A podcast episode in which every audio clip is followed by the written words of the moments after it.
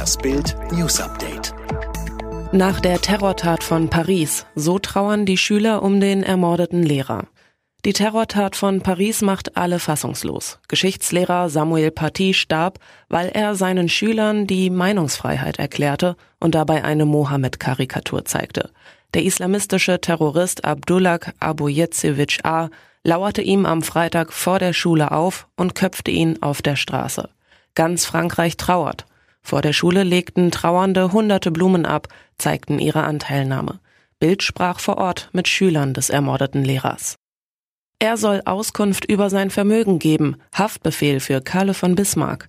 Neuer Ärger für Karl Eduard von Bismarck, genannt Kalle. Gegen den Ururenkel von Reichskanzler Bismarck wurde ein Haftbefehl erlassen. Der Grund? Das liebe Geld. Seit 2012 streiten sich Kalle und seine Ex-Frau Natalie von Bismarck um Unterhaltszahlungen. TV-Einnahmen der Bundesliga. Neues Clubbündnis will Verteilung ändern.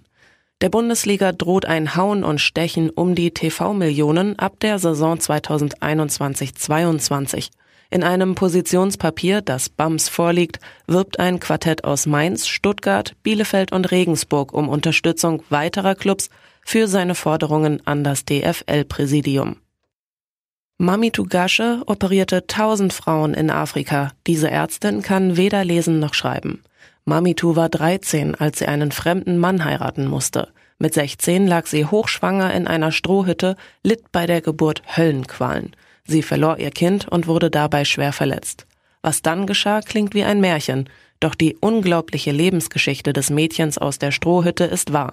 Mami Tugasche alle nennen sie nur Mamitu, ist heute eine weltweit anerkannte Ausnahmeärztin, obwohl sie nie studiert hat, weder schreiben noch lesen kann. Betonbrücke begräbt vier Maurer, Trauer um die Opfer des Horrorunfalls.